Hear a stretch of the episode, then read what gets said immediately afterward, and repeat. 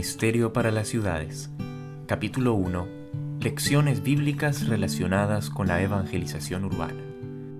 Hoy estudiaremos sobre el ministerio de Cristo en las ciudades. La comisión evangélica es la carta magna misionera del reino de Cristo. Los discípulos habían de trabajar fervorosamente por las almas, dando a todos la invitación de misericordia. No debían esperar a que la gente viniera a ellos, sino que debían ir ellos a la gente con su mensaje. Aquel que es la luz y la vida del Evangelio se hizo carne y habitó entre nosotros. Al simpatizar con la humanidad, alimentó a los hambrientos, sanó a los enfermos y anduvo por todas las ciudades de la tierra, haciendo el bien a los hombres. Todas nuestras obras deben forjarse en Cristo. Al llegar a ser participantes de su naturaleza, sus seguidores deben hacer sus obras. El ministerio de Cristo por los hombres fue la interpretación de su gran comisión para los discípulos, id por todo el mundo y predicad el Evangelio a toda criatura. Jesús es el Maestro de los Maestros. Fue por medio del contacto y la asociación personales como Jesús preparó a sus discípulos.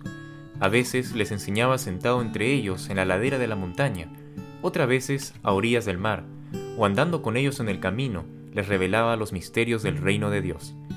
No sermoneaba como hacen los hombres hoy. Donde quiera que hubiese corazones abiertos para recibir el mensaje divino, revelaba las verdades del camino de la salvación. No ordenaba a sus discípulos que hiciesen esto o aquello, sino que decía, síganme. En sus viajes por el campo y las ciudades, los llevaba consigo para que pudiesen ver cómo enseñaba él a la gente. Vinculaba su interés con el suyo y ellos participaban en la obra con él.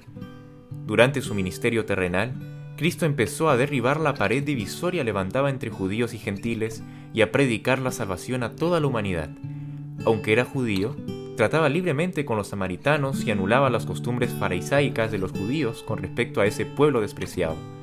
Dormía bajo sus techos, comía junto a sus mesas y enseñaba en sus calles. El Salvador, durante su ministerio terrenal, aprovechó las oportunidades para trabajar en los lugares por donde transitaban los viajeros